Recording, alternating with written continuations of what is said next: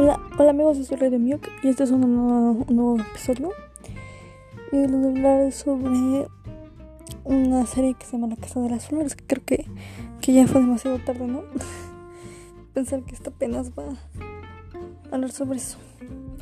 Y ves que apenas lo vi, apenas lo animé, entonces decía, nada, no, no debe ser una, una buena serie y, y que la chingada, ¿no? Pero, pero dije, no, pues hay que dar una oportunidad. Y es graciosa, o sea, en sí la, la serie es graciosa. Y en sí no voy a hablar como la serie como tal, sino de que. Porque México es muy. Creo que todo lo que he hecho es de comedia. Siento yo, estaba, estaba analizando, de hecho. Y por ejemplo, esa serie mexicana, eh, que es en sí comedia. Me acuerdo que, por ejemplo, en los años 80, por los 90, por ahí, eh, normalmente las películas que siguen cuando estaba Pedrito Fernández o, o las novelas, pues no eran tanto de comedia, algunas sí, pero la mayoría, pues era más seria, no era más de drama. Y ahorita, últimamente, siento que han hecho, están explotando muchísimo la comedia, ¿no? La comedia mexicana. Y la comedia mexicana siento que es muy querida internacionalmente hablando. Siento yo, eh, por ejemplo, en Chespirito, que todo el mundo lo conoce, ¿no? Este, lo del Chavo del Ocho y todo eso, ¿no? Lo que es este Cantinflas también es muy conocido.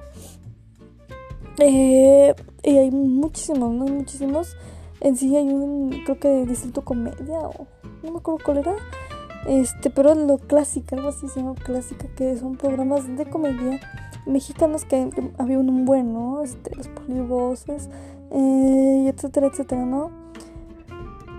Y ahorita siento que últimamente lo único que han hecho, las últimas películas que han sacado han sido de comedia, o sea, últimamente cuando sacan películas mexicanas en el cine, ¿no? Todas son de comedia. Creo que nada más Roma ha sido, creo que siento yo la, la más, este, como que no sería, ¿no? De comedia. No sé si hayan sacado más, al menos por lo que yo he visto que han sacado en el cine, ha sido de comedia. Por eso digo yo lo de, o sea, no es porque lo estoy asegurando, sino porque lo creo, de que ha sido puro, puro de comedia. Y,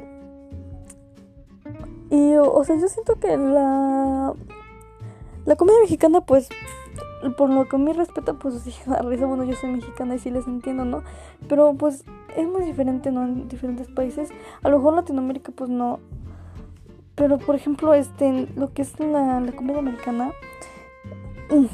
Normalmente los programas de comedia americana, pues, nada más los entienden los de allá. O sea, si tú sí lo ves, yo, yo porque yo he visto programas americanos de comedia, ¿no? Y, y como que siento que, que no dan risa, ¿no? normalmente son como los de Disney Channel que, que se reían así, de que decían, o sea, sí, yo siempre veía Disney y la verdad no me daba risa sus chistes, ¿no? Los de sus programas.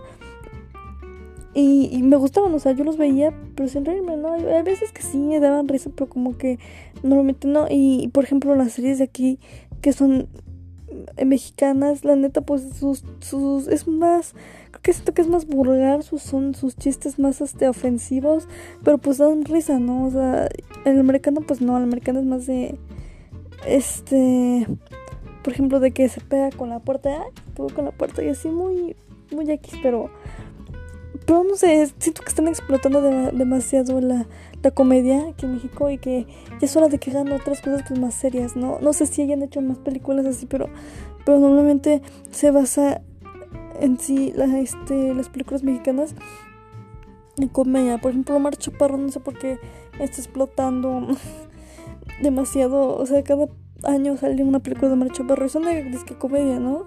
Pero siento que ya no dan más. Por ejemplo, No Manches Frida. Este, la de Casas de quien pueda todavía estuvo buena, no sé qué. Ahorita está, este, sacaron el tráiler de una familia que tiene poderes que, que sale Omar Chaparro, que también se me hizo una cosa así de qué onda. Y por ejemplo, por ejemplo, en América, en Estados Unidos, mencionas a un director, ¿no? Y luego, luego, allá, por ejemplo, están dando mucho el boom eh, Derbez, ¿no?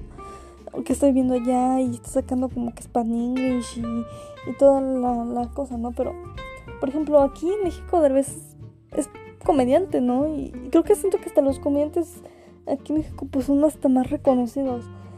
Por, siento yo, siento yo, es una opinión.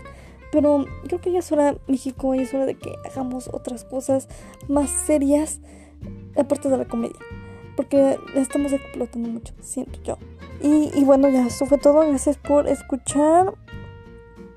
Les voy a recomendar una canción saben que yo siempre les recomiendo. Y vamos a ver, les voy a recomendar. Mm, mm, mm, es que normalmente los tengo preparados, pero esta vez no. Y pues escuchen esta Apocalipsis. Apocalipse de Cigarette, Cigarette After Sex. Apocalipse, Cigarette After Sex. Es un grupo de Cigarette After Sex y la canción de Apocalipse. Apocalipse, como se dice ya. Entonces, este, ustedes búsquenlo, chequenlo, oiganlo, disfrútenlo, les va a gustar. Gracias por oírme. Eh, ¿Ustedes qué opinan de que si deberían de hacer otras cosas o seguir con la comedia?